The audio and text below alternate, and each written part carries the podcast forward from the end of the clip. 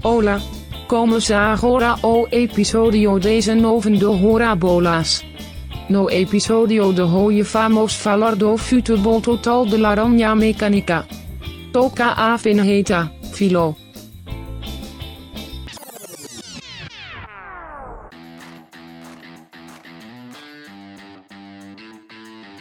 Banquevel, Maria! Começa agora o 19 episódio do Hora Bolas, a história do mundo levada na esportiva.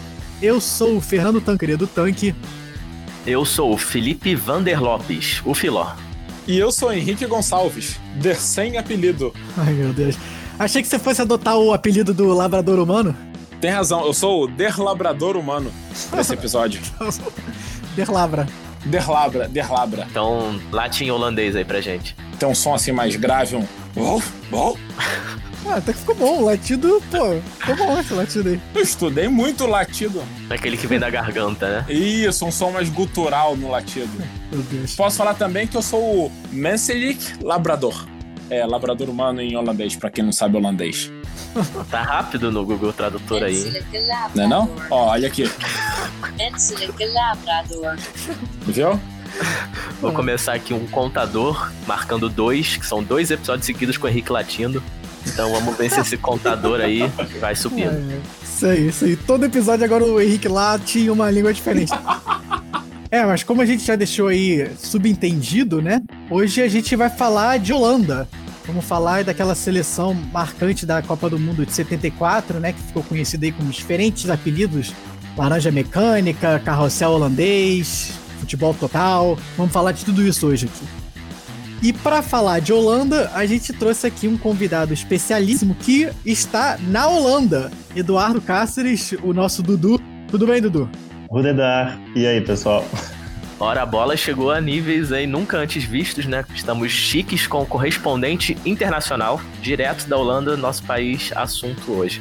É, vivendo aqui na melhor época possível, né? Pra, pra aproveitar a Holanda em todos os seus aspectos, passeando muito, nenhuma restrição de, de agrupamento, muito legal. Bom, melhor que aqui eu posso te garantir que tá, então. Mas esse isolamento acaba sendo bom para escutar o Hora Bolas, né? Pedir para vocês irem lá e seguirem a gente também nas redes sociais. A gente tá como Hora Bolas Pod, Hora com H Pod POD, tanto no Instagram como no Twitter. E estamos também nas diferentes plataformas que você usa aí para escutar o nosso podcast. Estamos no Spotify, Apple Podcast, Google, Cashbox, Deezer. E também estamos no YouTube. YouTube que agora também tá com as fotos, né? Agora com as fotos que a gente bota aí no Instagram. Tá bom, galera? É, não esqueçam de curtir a gente lá e seguir também nas plataformas de podcast. E divulgar, né, gente? Por favor. Eu divulgo, hein, gente? E sigam o meu exemplo aqui, o maior, a maior lenda da enquete do Arabolas lá, né? Já acertei pelo menos umas três ou quatro, então sigam aí a página, divulguem e tentem me alcançar. Dudu que realmente escuta todos os episódios aí, participa das enquetes, então realmente sejam como o Dudu. Mas hoje, então, como eu já falei, a gente vai comentar sobre aquela equipe lendária, a seleção lendária da Holanda, que jogava aquele futebol que ficou conhecido como futebol total, né? E marcou época, especialmente ali na Copa de 74. É, assim como a gente já falou da seleção brasileira de 70, a gente segue nas nossas grandes seleções e times da história, que vão ter também outros aí pela frente, né? Fica o famoso teaser. E hoje, assim como aquela seleção, vai ser futebol total aqui. Não tem posição, não tem apresentador, convidado, comentarista. Todo mundo faz tudo, todo mundo conta história, todo mundo comenta. Todo mundo faz piada ruim também, porque não pode faltar. Então é o futebol total do Hora Bolas. Não tem corte também? Tem muito corte. É sempre muito bonito ver a seleção holandesa e o quanto ela revolucionou o futebol, na verdade, porque a gente vai ver que a influência do futebol total, da, do carrossel holandês, continua até hoje. Para quem gosta de história das Copas mesmo, né? Como é o nosso caso, mesmo que você não tenha vivido essa época, é uma das histórias mais marcantes, com certeza, assim. Mas então a gente começa falando aqui um pouco da seleção holandesa pré-Copa de 74, né? Antes da formação aí daquele time lendário. Aí depois a gente vai explicar um pouco o que é o futebol total. E depois passamos para falar um pouco aí das campanhas da Holanda, tanto aí na Copa de 74, como também lá na Euro de 88, e um pouco do legado dessa seleção. É, Eu vou passar aqui para o Henrique para falar que, na verdade, a Holanda, antes de 74, era Era o quê? Um Luxemburgo? É, isso. Não, né, não é o pô fechou, tá, gente? É o país. Mas é, assim, no início do século, a Holanda, século passado, né, século 20, 1900, a Holanda até tinha um time bom aí, conseguiu uns resultados, mas depois disso, a diferença entre a Holanda e Luxemburgo é que um também é nome de técnico e o outro é nome de cantor da MPB. Né? Depois de a bola. Já começou como, né? Pois é, que é o Chico Buarque de Laranja Mecânica. Segue, segue. A Holanda, o futebol holandês, ele surgiu no fim do século XIX, né, 1880, 1890. A seleção holandesa, ela jogou o primeiro jogo dela só em 1905, contra a Bélgica, na Coupe van der Bille. Acho que o Dudu pode ser o nosso juiz do holandês hoje.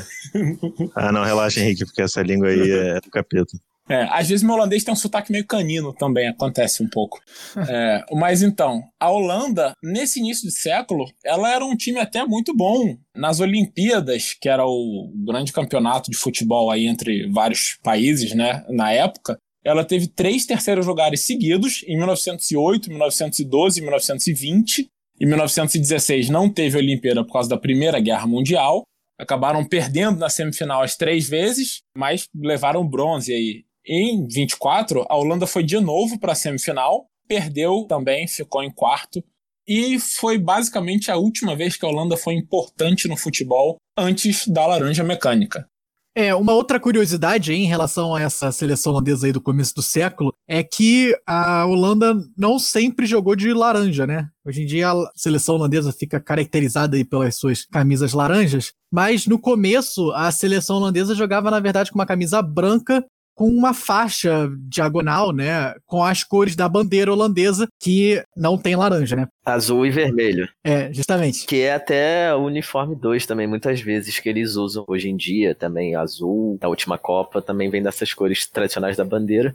É, mas uma coisa muito legal é que apesar de, de o laranja não não estar tá desde o início, ele sempre, na verdade, teve bastante ligado à identidade nacional, né, da Holanda. Que tem a ver, na verdade, com a dinastia que reina na Holanda. A Holanda é uma monarquia constitucional, né? O rei não tem essa importância toda, mas a dinastia que deu origem à cor laranja como símbolo da Holanda, que é a dinastia de Nassau-Orange, está aí até hoje. E o laranja, na verdade, já fez até parte da bandeira da Holanda em outros momentos. A bandeira da Holanda, como o Tanque falou, né? Tem vermelho, branco e azul. E esse vermelho já foi laranja. Mas, principalmente nos navios, ele desbotava com alguma facilidade e se tornava vermelho aos poucos. E isso meio que motivou uma mudança para o vermelho definitivamente.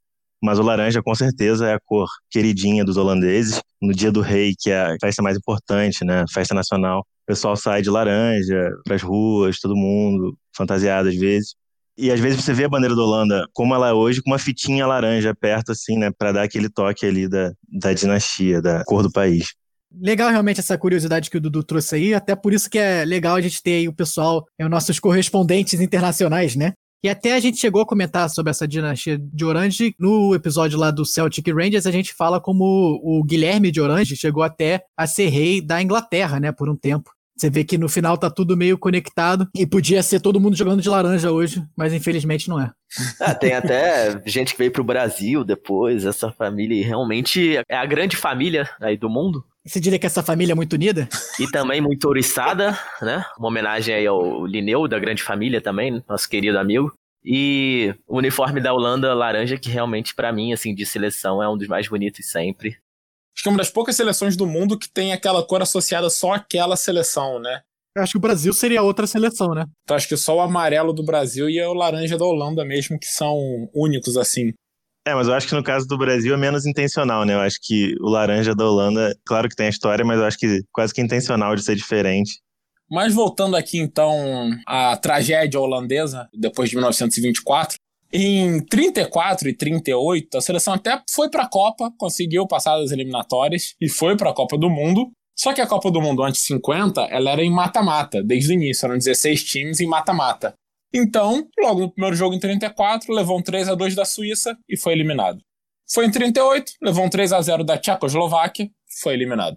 Eu acho que devem ter ficado com raiva, resolveram que não é mais jogar a Copa do Mundo. Então, depois disso, posso até listar aqui, ó. Em 58 foram eliminados nas eliminatórias para a Áustria.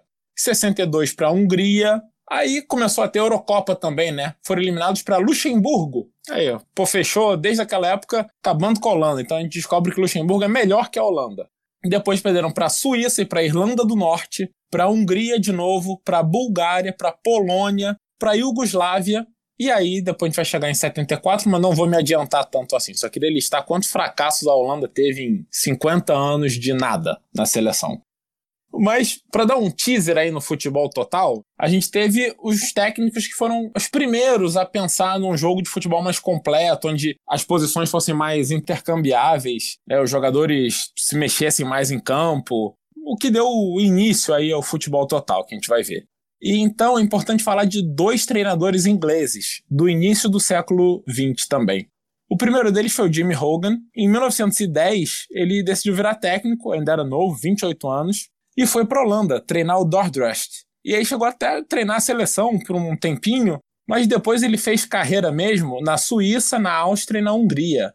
E foi ele que disseminou na Hungria a ideia do futebol completo. Ele chamava de combination game, na verdade.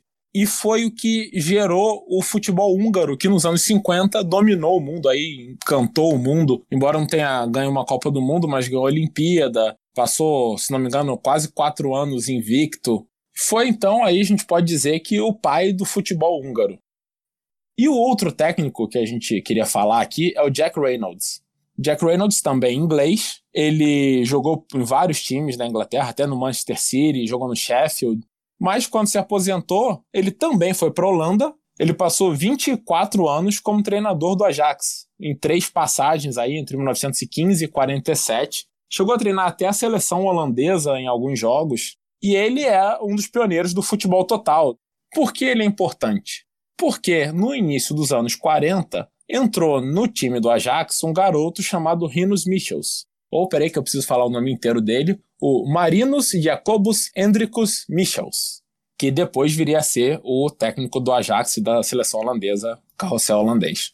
Ele entrou no time em 46 e passou 12 anos jogando no Ajax, a carreira dele inteira de jogador, mas ele aprendeu basicamente o futebol profissional aí com o Jack Reynolds, que era o técnico do time na época. E daí, ele, depois que se aposentou, começou a desenvolver esse estilo no que foi dar nos anos 70 na Laranja Mecânica. Aliás, fica aqui a nossa dica de entretenimento, né? O filme Laranja Mecânica. Ah, não, não, não. Aí você roubou. Eu ia fazer isso. Tava esperando quem que ia ser o primeiro a fazer a dica óbvia de entretenimento do dia. Você ainda pode indicar o livro. boa, boa. Eu ia deixar pro final, mas vai. Então vai, pode ir. Pode ir, pode ir, fica à vontade. Eu só, só, só puxei aqui para falar do filme. Não, mas é isso. O filme que não tem relação nenhuma, a não ser o título, né? Que também é Laranja Mecânica. O filme se passa aí numa Inglaterra futurista distópica, pra época, né? Que o filme é da década de 70. E tem muitas discussões interessantes que ele levanta. Um dos clássicos aí do cinema mundial, do Stanley Kubrick. Então assistam, é muito bom realmente.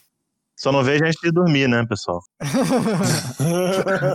é, é um filme um pouco perturbador, digamos. Sim, sim. E é uma fantasia boa pro carnaval também. Quem quiser fazer, não é muito difícil, não.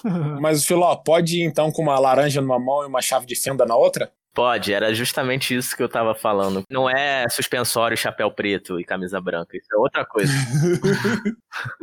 É, mas o filme, como o Filó falou aí muito bem, é, foi lançado antes dessa seleção realmente marcar a época e a seleção acabou ganhando esse apelido justamente por causa do nome do filme, apesar de não ter nenhuma relação aí o filme com a seleção. Mas, Tanque, eu acho que tem uma relação sim, porque o time da Holanda batia nos adversários da mesma maneira que o Alex e seus amigos batiam em pessoas inocentes. É verdade. A gente vai ver aí que no jogo com o Brasil também chegou no, naqueles níveis assim de muita amizade dentro de campo.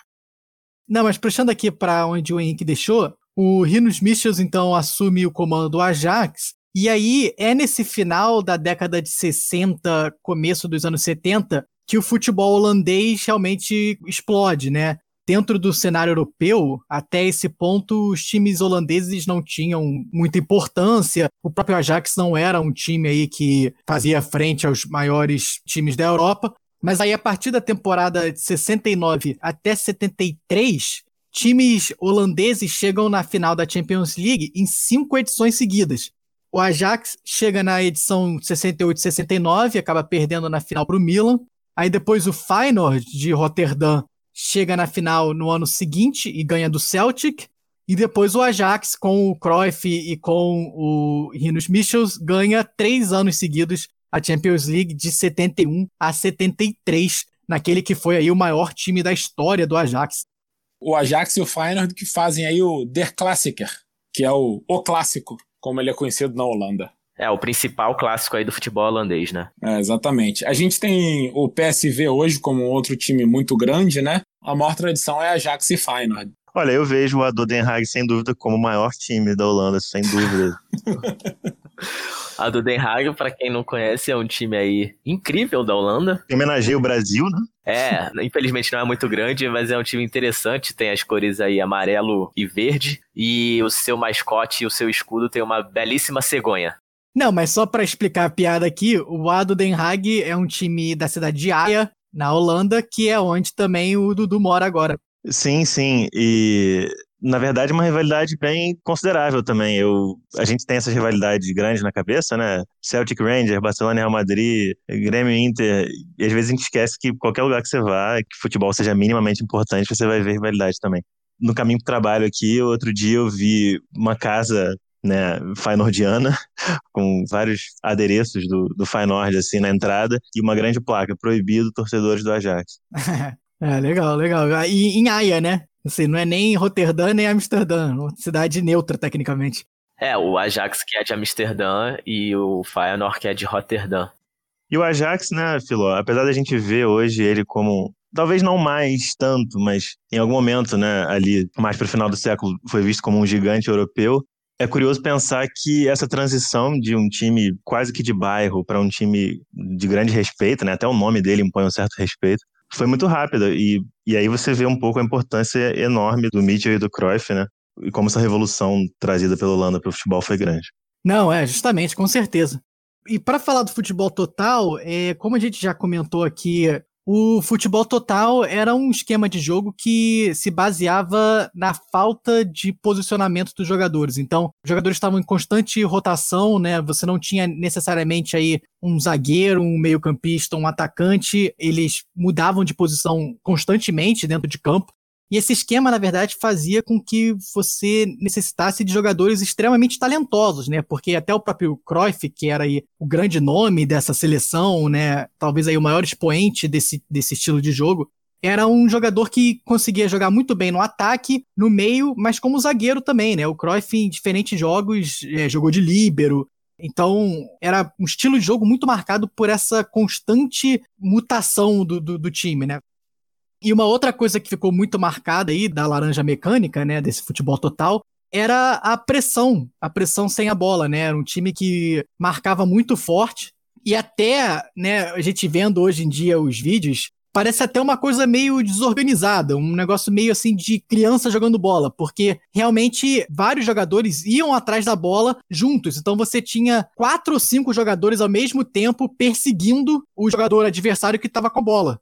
E até por isso entrava nesse negócio do rodízio de posições, né? Porque né, o lateral esquerdo começava a perseguir o cara e ia cair lá na ponta direita e ficava lá mesmo. É, até hoje em dia parece uma coisa meio estranha você assistir esses jogos da, da Holanda de 74. É exatamente isso. A gente vai deixar até os vídeos no nosso Twitter, arroba HoraBolasPod, mas para quem assistiu na época ou quem quiser ver os vídeos aí, é muito interessante você ver vários jogadores correndo juntos pra bola, parece assim uma coisa de maluco às vezes até num contra-ataque sai todo mundo que nem desesperado lá pra frente, então parece que não vai dar muito certo aquilo, mas no final acaba dando. E tem alguns motivos que a gente pode pensar para isso dar certo. Por exemplo, apesar de todo mundo correr junto para a bola, era uma coisa muito bem orquestrada pelo Mitchell, porque muitas vezes eles deixavam o atacante adversário impedido, fazendo linha de impedimento. Outro fator também que ajudou é que os times adversários não esperavam esse tipo de marcação, ou de contra-ataque, ou de posse de bola e de tabela. Então isso acabava sempre surpreendendo as outras seleções, e por isso que deu muito certo, principalmente na Copa de 74 realmente tem alguns aspectos aí daquela seleção que ficam muito marcados até hoje, né? Essa pressão avançada era novidade, foi revolucionário da seleção holandesa. A linha de impedimento também foi algo relativamente novo que a seleção holandesa introduziu. E também tinha muito no ataque, né? A gente tá falando bastante aí da parte defensiva. mas no ataque é, o time jogava bastante com a posse de bola, com toque, né, com essa troca de posições, então era muito, muito passe, e realmente você vê que depois isso acaba evoluindo para o futebol moderno, né? É, triangulação com movimentação também, por exemplo, passar na ponta e cruzar para a área, então era realmente muita coisa interessante que você consegue ver analisando os jogos dessa seleção. Só para fazer uma comparação rápida aí, a gente pode ver aí a Copa de 70, né? A final da Copa de 70, Brasil e Itália, até como a gente falou no nosso episódio sobre essa seleção brasileira, a Itália era uma das melhores defesas da Copa. Até aquela época, o futebol não se marcava em cima. Você quase que deixava o outro jogar e ficava ali esperando, né? No seu campo de defesa, né? Não marcava no campo de ataque. Isso, é. Você ficava esperando no seu campo de defesa recuado era como se fosse uma marcação passiva, em vez de ser uma marcação agressiva, né? E mesmo em comparação com a marcação pressão de hoje em dia, é, é, impressionante, né? Porque é uma parada a mais, assim, é um degrau a mais. Mas uma outra coisa que eu queria falar aqui, só para botar em perspectiva, que em 74 você não tinha a disponibilidade de informação que você tem hoje em dia, né? Então, na Copa de 74, acho que muitas seleções acabaram sendo pegas de surpresa mesmo por esse estilo de jogo da Holanda, especialmente as seleções sul-americanas. Porque enquanto muitas das seleções europeias ou já tinham jogado com a seleção holandesa, ou já tinham jogado contra o Ajax, né, que tinha o mesmo estilo, na América do Sul a gente não teve tanto contato com a, esse estilo de jogo até a Copa do Mundo. É, e até o nome, né, laranja mecânica ou carrossel holandês também vem muito disso, porque tinha, além da movimentação, isso só podia ser feito por causa de um bom preparo físico. Também era um time jovem, então os jogadores corriam bastante dentro do campo. E a gente vai falar melhor dos jogos aqui, mas como o Tanque citou aí as seleções sul-americanas, a gente vê uma diferença de velocidade no jogo, né, entre a Holanda e os outros times. É realmente um futebol muito mais veloz que o técnico conseguiu implementar. E, teoricamente, esse time jogava em um 4-3-3, né, um sistema padrão até para a época e até hoje em dia também um pouco. Mas você vê realmente, olhando as imagens, que esse 4-3-3 vai para o espaço aí rapidinho quando a bola rola. É, tem várias imagens aí que você vê que é um 4, 7 e é isso, né? 4, 7 não dá, né? É, porque eles marcavam tão forte que parecia que tinha um a mais. É, até o goleiro ia lá pra frente, é isso aí. Exatamente. Frequentemente você vê todos eles numa jogada de lateral, por exemplo, dentro do mesmo enquadramento, assim, o time todo muito compactado, sem a bola. É impressionante o quão ruim a Holanda era antes de 74 é, funcionou a seu favor, né? Porque isso significa que muitas seleções nunca tinham visto a Holanda jogar até na Europa, porque ela não tinha participado de nenhuma Eurocopa antes de 74. É, nem em 72 ela foi para a Eurocopa. Sim, além da surpresa, também tinha o fator que eles não tinham responsabilidade nenhuma, né? Entraram leves, assim, porque se a seleção não tinha nome até então, não tem nada que se esperar dela, ela só tinha a ganhar com esse tipo de futebol diferente sobre esse choque de realidade que as seleções sofreram, principalmente as seleções aí da América do Sul. Tem uma história bem curiosa com o Pedro Rocha, um craque uruguaio, né, que jogou no Penharol, mas muitos anos no São Paulo, então é uma pessoa que tem uma proximidade com o Brasil. Ele uma vez numa entrevista disse que em dois momentos ao longo da carreira dele como jogador, ele teve vontade de chamar a mãe. Uma foi quando ele estreou no Penharol Nacional, né? Grande clássico uruguaio. E a segunda vez foi a primeira vez que ele pegou na bola na abertura da Copa de 74 controlando e viu cinco caras vindo em direção a ele. Muito boa essa. Sensacional. Isso é assustador mesmo.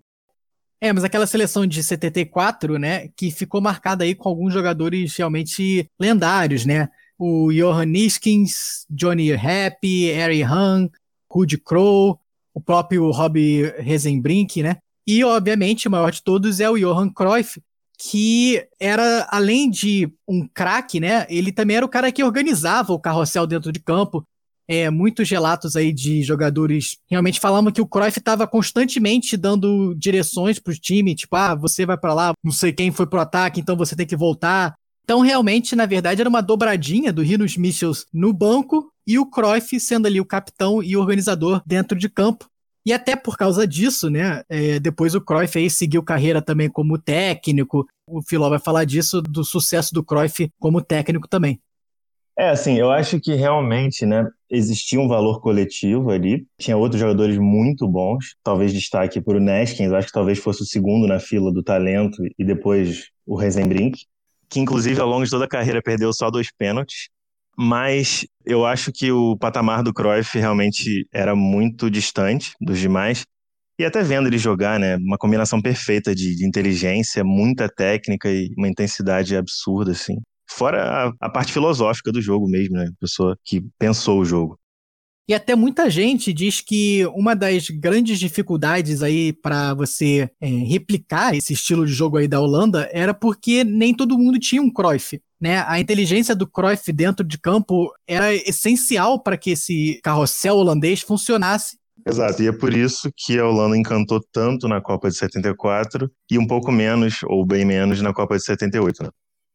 E sobre esse Mundial, na verdade ele teve um formato novo, né, em relação ao de 70, a partir de 74, e esse formato também foi reproduzido depois, a gente passou a ter duas fases de grupos, né? Existia quatro grupos de quatro, os dois melhores passando, e depois uma nova fase de grupos. E o primeiro apenas de cada grupo passa para a final.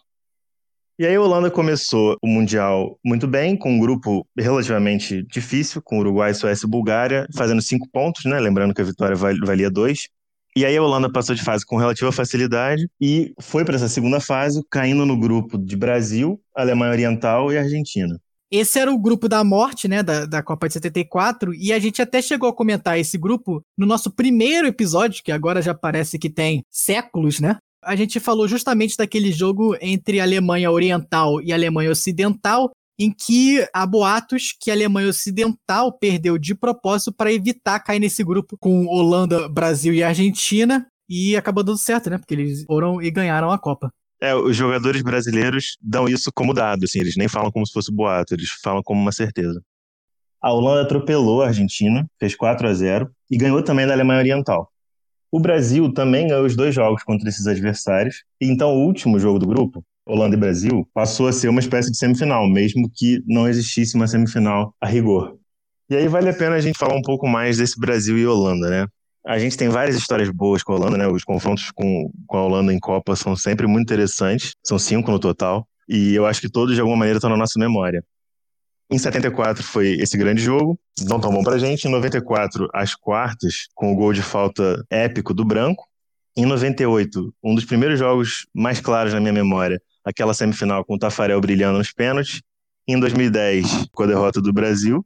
E em 2014, o jogo sem dúvida mais disputado e emocionante entre Brasil e Holanda, que foi a disputa de terceiro lugar, né? Em que o Brasil vinha de uma grande vitória.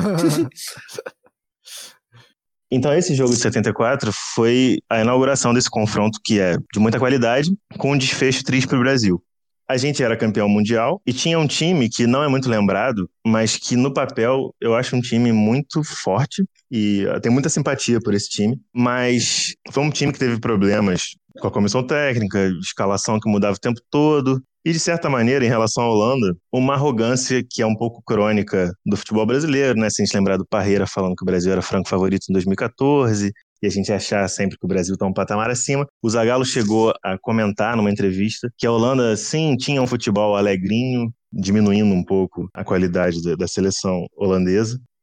Mas, de qualquer maneira, o Brasil tinha um time forte que coletivamente não funcionou tão bem, mas tinha grandes nomes como Rivelino, Paulo César Caju, Dirceu, Leivinha, o Marinho Chagas, lateral do Botafogo, Jairzinho, numa ótima fase, grandes nomes do Palmeiras, como César Maluco, Luiz Pereira, um zagueiro excepcional.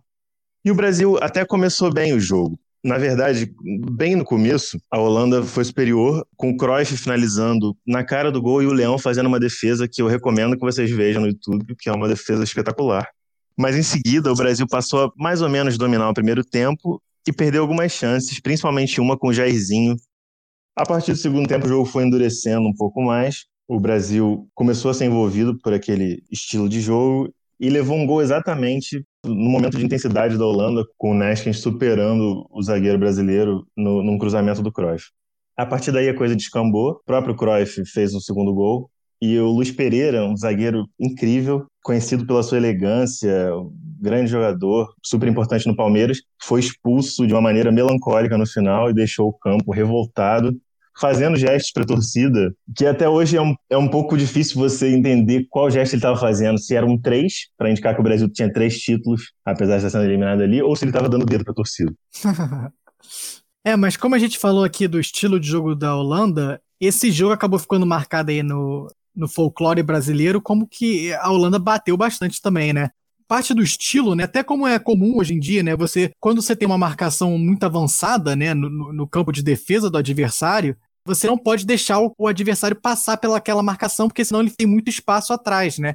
Então, realmente, você está sempre tendo que parar o jogo, né? Dar aquela batida para parar a, o avanço do adversário. E a Holanda fez isso bastante com o Brasil. E o Brasil meio que entrou nessa onda também, né? De bater de volta e acabou perdendo um pouco a cabeça nesse jogo aí.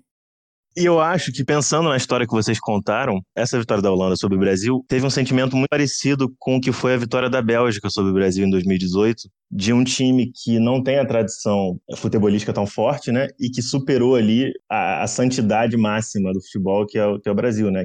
foi uma grande vitória. E se você vê o Cruyff falando sobre isso, ele fala: e a nossa grande alegria foi não só passar pelo Brasil, mas passar jogando melhor. É, e a comparação é boa até porque aquela foi a melhor geração da Holanda, né? E a gente teve em 2018 a famosíssima geração belga. É, trademark. Tem. Marca registrada. Realmente a maior geração da Bélgica de todos os tempos. E aí a Holanda foi para a final contra a dona da casa a Alemanha, Alemanha Ocidental, né? E de certa maneira provou do próprio veneno, porque assim como o Brasil se julgou superior à Holanda na, entre aspas, semifinal, os jogadores holandeses admitem que eles foram para a final com uma autoconfiança muito lá em cima para o jogo contra a Alemanha e acabou perdendo. Daqui a pouco a gente fala melhor desse jogo. Em 78, as coisas já foram um pouco diferentes, apesar da boa campanha da Holanda de novo. Primeiro pelo próprio contexto da Copa de 78, que foi uma Copa complicada, mas principalmente pela ausência do grande maestro Johan Cruyff, né? Existe uma polêmica em torno dessa ausência também, porque durante muitos anos é, houve alguns boatos sobre o motivo dessa não ida dele para a Argentina. Um jornal alemão falou de uma festinha que rolou com muita bebida, mulher, em 74, e que a mulher do Cruyff não teria gostado e teria convencido ele não ir mais para a turnê internacional. Depois falou-se em um protesto do Cruyff contra o regime autoritário na Argentina, né? A Argentina estava vivendo sua ditadura.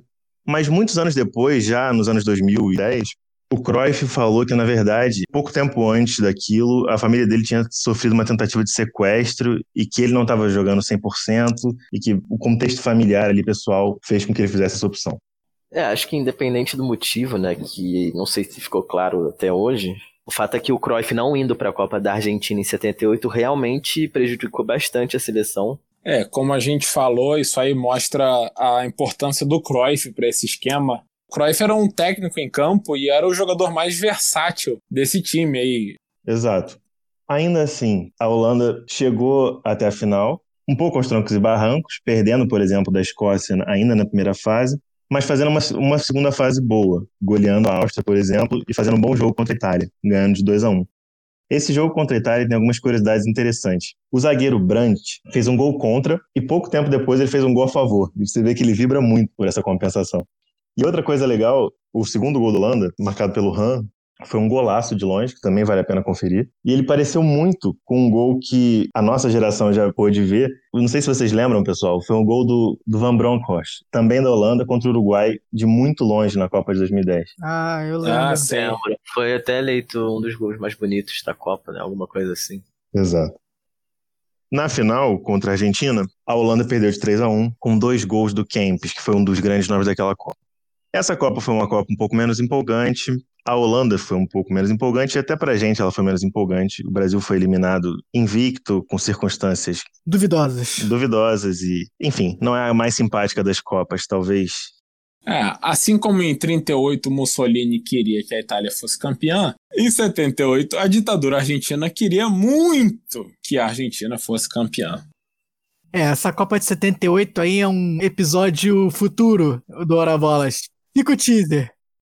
E aí, depois de dois vice-campeonatos seguidos da Copa do Mundo, em 74 e 78, aquela seleção já estava chegando aí dos seus finalmente, muitos jogadores já um pouco mais velhos. E essa seleção mesmo, conhecida como Laranja Mecânica, o carrossel holandês e o futebol total, teve o seu final marcado na Euro de 1980. E realmente não foi uma campanha de sucesso, porque a Holanda foi eliminada na primeira fase da Euro, perdendo a vaga para a Tchecoslováquia. E aí, sem a liderança né, do Rinos Mitchells e do Cruyff, a seleção volta ao seu padrão aí de não ter muito sucesso. Até que em 1986, o técnico Rinos Mitchell volta para o comando da seleção para a preparação para a Eurocopa de 1988. que é realmente o único grande título da seleção holandesa que vem com a sua segunda geração mais forte. É uma geração que tinha já o Frank Rijkaard, o Ronald Koeman, Rudi Gullit, Marco Van Basten, então um timaço. E o time acaba sendo campeão vencendo a União Soviética na final, e a gente vai falar mais especificamente desse jogo daqui a pouquinho. E esse time, ele já vem um pouco desse legado da laranja mecânica, né, que é o que a gente vai falar mais aqui agora. A gente vê que aquela seleção gerou mais interesse no futebol no país, então começou a surgir mais craques holandeses de uma maneira geral. Até hoje a gente tem diversos craques holandeses espalhados aí pelo mundo, e a gente vê que o país se firmou realmente em formar jogadores. E desde essa Euro em 88, contando aí a década de 90, 2000, 2010 para cá, a Holanda tem feito boas campanhas de uma maneira geral, tanto na Eurocopa e principalmente até nas Copas do Mundo. Como o Dudu bem citou aí, tivemos diversos confrontos entre Brasil e Holanda, né? E em 2010 também, além de eliminar o Brasil, a Holanda chegou de novo na final da Copa do Mundo e acabou perdendo para aquela fortíssima seleção da Espanha, né? Que além de um grande elenco, né? Com Cacilhas, Puyol, Sérgio Ramos, Fábregas, Xabi Alonso, Davi Villa, Davi Silva, Fernando Torres, Xavi Iniesta, tinha também um futebol muito assertivo, né? Um estilo de jogo, o famoso tic-tac aí, que veio do Barcelona também. Uma final que era muito marcante, justamente porque eram dois países de tradição que nunca tinham sido campeões do mundo. Acabou que a Espanha levou a melhor. E por isso a Holanda é até hoje a seleção com mais vices de Copa do Mundo sem ter o título, né? Foram três que a gente citou aqui, 74, 78 e 2010. Então, nesses 50 anos recentes da história da seleção holandesa de sucesso, a gente vê que, mesmo sem títulos, né, foi só a Euro de 88, é uma seleção que marca o futebol mundial tanto por seu estilo de jogo, quanto por estar sempre ali chegando na Copa do Mundo. É sempre uma seleção que a gente gosta de ver jogar. E eu, pelo menos, sempre fico triste quando a Holanda não tá na Copa do Mundo. É, a Holanda é um país que sempre sabe que vai jogar um futebol bonito, né? Então você quer ver na Copa. E é um futebol realmente ofensivo e muito disso vem desse legado que começou lá atrás com a Laranja Mecânica. É, e até para falar um pouco desse legado, é, essa Copa aí de 2010 acaba sendo interessante porque a gente viu como se fosse a nova iteração aí daquele futebol total, né? Que foi a seleção da, da Espanha com o tic-tac, né? Que é, ficou marcada aí, Pep Guardiola. Era uma evolução daquele estilo de jogo da Holanda de 74 e até interessante que na final a Espanha enfrentou justamente a Holanda, né? É verdade. É, foi uma ironia do destino, né? Quem honrou de verdade o legado da, do carrossel na final de 2010 foi justamente a Espanha. E eu confesso que eu não tinha muita simpatia por aquele time da Holanda, não. Batia bem também aquele time. Né? Uma coisa legal dessa final é que tem uma rivalidade que não necessariamente é tão clara pra gente que não é europeu. Durante muitos anos, é claro, muito tempo, mas durante muitos anos a Holanda foi ocupada pela Espanha. E, de certa maneira, a identidade nacional holandesa nasceu quando essa independência aconteceu, que foi no final do século XVII. E logo depois os Países Baixos viveram sua época de ouro, enfim, comercialmente, sonaram um império e tudo mais. Com as navegações, né? É bem interessante isso mesmo e pra gente realmente não é algo tão claro. Apenas um correspondente internacional para trazer essas informações, hein? É, informações aí pertinentíssimas. Velo é significa aqui é qualidade. Olha só. Aí sim. Gastando, gastando. Inventado, tá? Só pra constar. Já gastou o vocabulário todo. E passando da seleção para falar um pouquinho dos clubes, o legado da Laranja Mecânica dura até hoje. Mas infelizmente, eu diria, ele não estendeu muito para os clubes holandeses. A gente vê que depois daquelas cinco finais seguidas que a Holanda teve na Champions, que o Tanque falou aí, com quatro títulos, os clubes holandeses só chegaram na final da Liga dos Campeões da Europa mais três vezes e conseguiram dois títulos, um com o PSV em 88 e um com a Ajax em 95. Então já vão aí 25 anos desde a última final de um clube holandês na Liga dos Campeões da Europa. O Ajax até tentou aí em 2019, chegou na semi, acabou perdendo para o Tottenham. Mas em termos internacionais, europeus, né, os times holandeses não têm feito grande coisa aí no cenário já há muitos anos. Porém, eles ainda continuam formando bastante jogadores e muitos de qualidade. Só que assim como acontece com o Brasil, né, os grandes craques da Holanda não ficam no seu próprio país, eles acabam sendo contratados aí pelos grandes times europeus de outros países como Inglaterra, Espanha, Itália. E o clube que melhor exemplifica esse legado da laranja mecânica é o Barcelona, né, da Espanha. A gente pode ver principalmente pelo próprio Cruyff, que jogou durante anos no clube. Na Copa de 74, o Cruyff tinha acabado de se transferir para o Barcelona no ano anterior, em 73, e ele ficou lá jogando até 78. Depois ele foi técnico do Barcelona de 88 a 96 e foi um dos melhores períodos do clube. Conquistou a Liga dos Campeões da Europa na temporada 91-92 e conquistou também um tetracampeonato seguido do Campeonato Espanhol de 91 a 94 a gente consegue perceber ao longo das décadas a quantidade de jogadores holandeses que jogaram no Barcelona, né? E todos vieram depois do Cruyff justamente porque o clube percebeu que a Holanda é um país que gera muitos craques. A gente tem uma lista extensa com Ronald Koeman, que é até o técnico atual do Barcelona e acabou de anunciar para a próxima temporada. Teve o Philippe Cocu, teve o Patrick Kluivert, teve os irmãos De Boer, Frank e Ronald, teve o Overmars, o Van Bronckhorst, que o Dudu falou aí, que fez aquele golaço na Copa de 2010. Teve o Davids, né, famoso por seus óculos dentro de campo. O mais recente que a gente teve agora é o De Jong, que acabou de sair do Ajax para o Barcelona. E a gente vê que é muito, muito comum vários jogadores holandeses irem para o Barcelona justamente por todo esse passado, essa história que conecta esse clube e esse país. E além dos jogadores, tem o próprio Frank Rijkaard, que foi um grande craque da seleção. Ele não jogou no Barcelona, mas depois foi técnico também, multicampeão com o Barcelona. Até o próprio Guardiola, né, espanhol, a gente pode dizer que faz parte desse legado da laranja mecânica, porque na época que o Cruyff era técnico, o Pep Guardiola era jogador, foi campeão aí diversas vezes com o time, e muito do que a gente vê do Guardiola hoje como técnico, ele aprendeu com o próprio Cruyff, né? Ele que é tido aí como uma das mentes brilhantes do futebol moderno, teve o seu passado intimamente ligado a esse futebol holandês e a todos os aprendizados que vieram do futebol total. Cruyff aí, que é também acho que um dos poucos craques, grande craque do futebol mundial, que também foi um grande técnico, que acho que até mostra talvez um pouco mais da genialidade, porque é muito difícil você ser um gênio dentro de campo e conseguir transmitir para jogadores normais, digamos, tudo aquilo que você consegue imaginar. Às vezes você não consegue passar de um jeito que seja compreensível, né? E o Cruyff claramente conseguiu, você vê pelo sucesso que ele teve como técnico também. Se você fizer a balança, assim, ele tá lá em cima nas duas coisas, então. Cérebro e alma da laranja mecânica. É, com certeza. É, o Cruyff que realmente em termos de futebol era um gênio, assim, tem diversas polêmicas dele fora de campo, coisas que ele falou, besteira e tal, mas assim, dentro de campo e como técnico também era realmente brilhante. Ele que faleceu aí em 2016. É, o único que talvez chegue perto aí é o Maradona, né? O Maradona que tem uma carreira de técnico muito bem sucedida. brilhante, brilhante. Deu muitas alegrias a todos os brasileiros.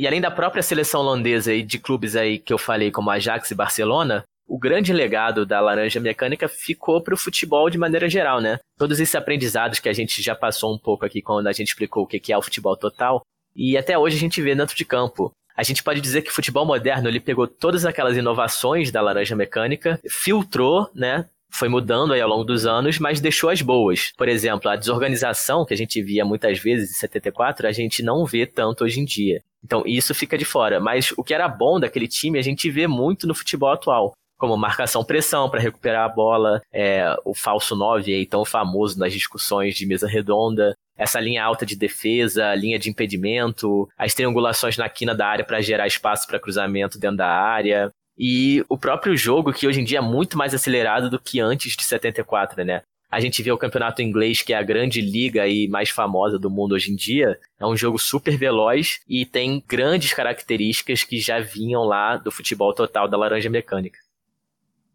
E para encerrar, o maior legado de todos da Laranja Mecânica é o jogador brasileiro Rosenbrink. Não sei se vocês lembram dele, mas né, passou aí por dezenas, dezenas de times. Eu tô com a lista aberta aqui. Já jogou no Esporte Ferroviário, Paysandu, Paranavaí, Vitória, Santa Cruz, Palmeiras, Criciúma, Salgueiro. E seu último clube foi o Flamengo, do Piauí, em 2018. jogou em tanto time que jogou até em escola de samba, né? Salgueiro. Salgueiro. pois é. Ele que sambava aí como meio campista, e o seu nome, Rosenbrink, vem do jogador da Laranja Mecânica, o Renzenbrink, atacante, os seus pais tinham visto, né, aquele time, por isso botaram o nome dele, mas ficou aquele pequeno errinho ali na primeira sílaba. O Rosenbrink, ele era um verdadeiro condutor aí dentro de campo e também na, na avenida, né? Meu Deus. Então, esse é definitivamente o maior legado da Laranja Mecânica. Bem como o Laranja do Hora Bolas. Mas já que a gente já falou do legado aqui da Laranja Mecânica, a gente passa pro nosso próximo segmento. Jogos clássicos. No segmento Jogos Clássicos dessa semana, a gente conta aí dois dos maiores jogos da história da seleção holandesa, um com final feliz, outro com final não tão feliz aí para a seleção holandesa, que foi a final de 74, né, que acabou perdendo para a Alemanha, e a final da Euro de 88, em que, como o Filó falou muito bem aí, que a Holanda ganhou aí o seu maior título a nível de seleção, né? É, na final de 74, talvez a maior final em que a Holanda já tem estado presente, foi aquilo que a gente falou, né? Os próprios jogadores holandeses admitiram que houve um salto alto, porque a, a seleção estava indo tão bem que menosprezou um pouco a Alemanha, e a Alemanha não é bem o melhor time para você menosprezar, né? aquele jogo racional, especialista em acabar com seleções que estão empolgando com promessas. Para piorar o cenário, a Holanda teve um motivo extra para acreditar na própria superioridade, que foi o gol relâmpago, marcado de pênalti, antes mesmo dos alemães poderem tocar na bola. Mas, com o bom time alemão do outro lado, o jogo mudou de figura. A gente tem que lembrar que o Beckenbauer e o Gerd Miller faziam parte desse time, né? E no final das contas, o time alemão acabou vencendo por 2 a 1 como o Dudu falou aí, esse primeiro gol da Holanda acabou sendo marcado aos dois minutos, mas realmente a Holanda deu a saída de bola, né? Entrou naquele toque de bola e a Alemanha não tinha literalmente tocado na bola até o pênalti.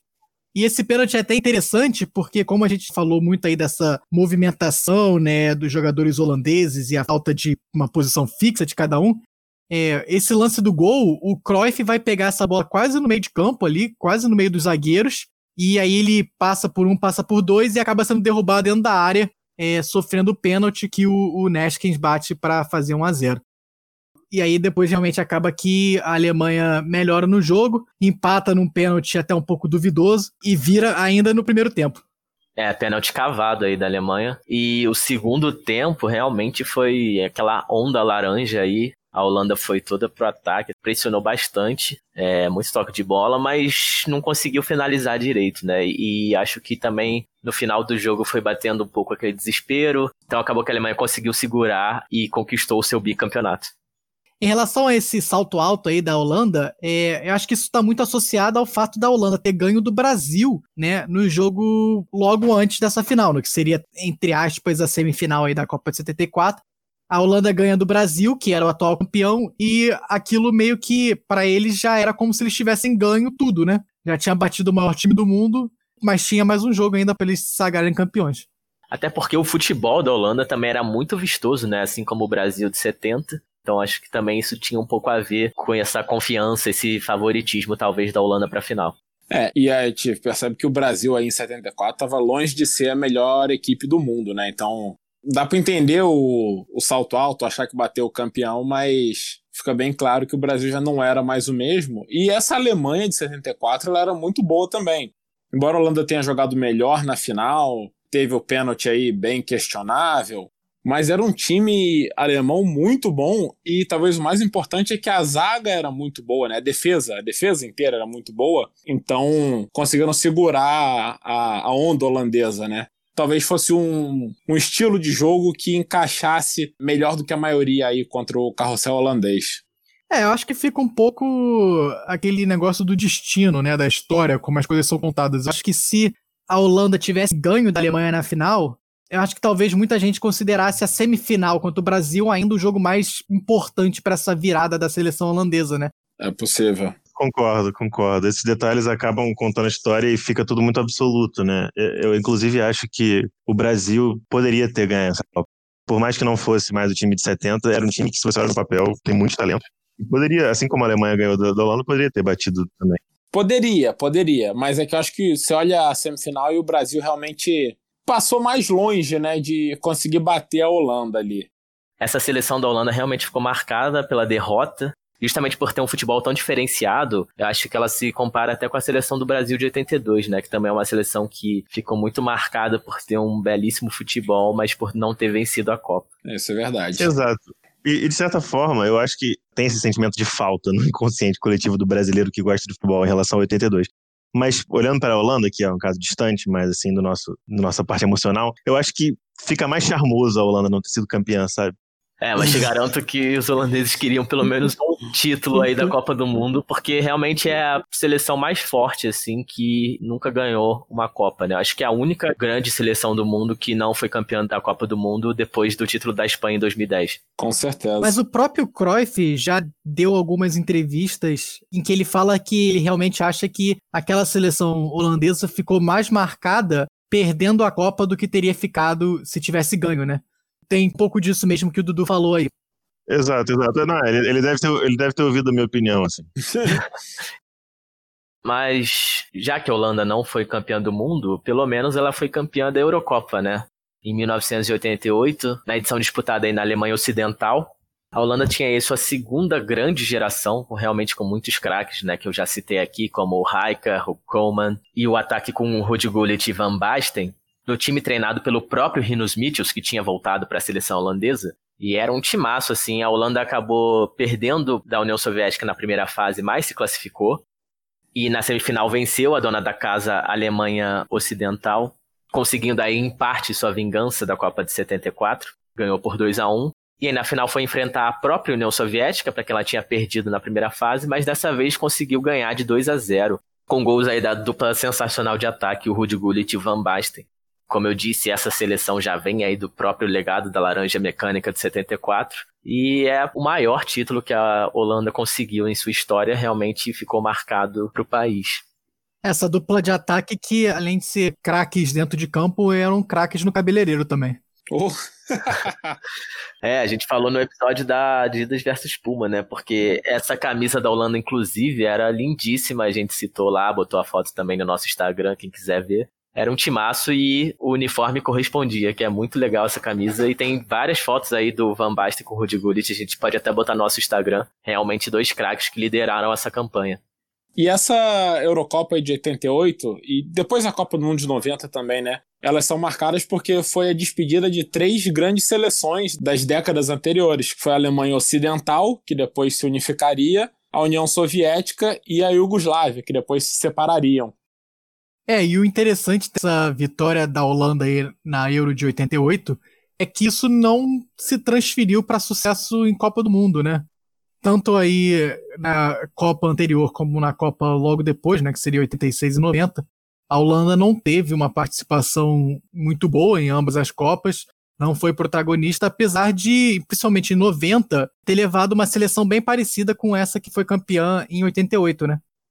É, isso é bem curioso. Isso é em 94 que a Holanda vai bem de novo em Copa do Mundo, quando teve o 3 a 2 que perdeu para o Brasil nas quartas de final, mas um jogão.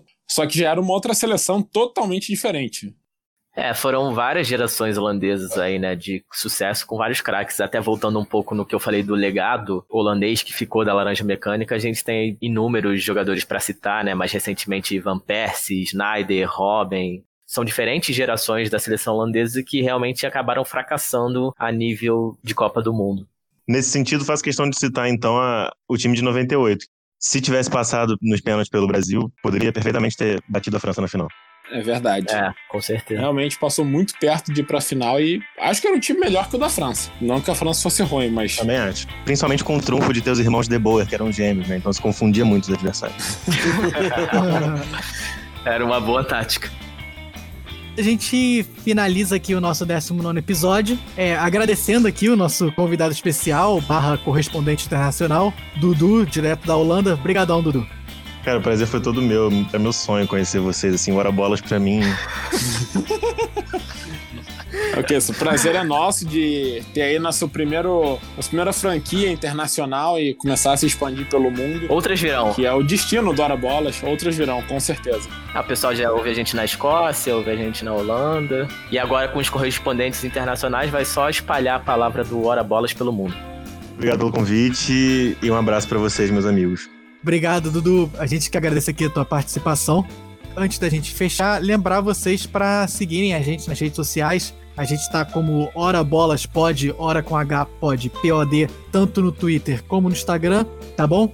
Agradeço aqui aos meus co-apresentadores. Obrigado, Filó. Obrigado, Henrique. Agradecer de novo a participação do Dudu aqui, nosso querido amigo. E tchau, pessoal. Até semana que vem. Valeu, gente. Muito obrigado por mais uma semana aí. Prazer enorme fazer esse podcast com o Dudu. Até semana que vem. Abraço, galera. Até semana que vem.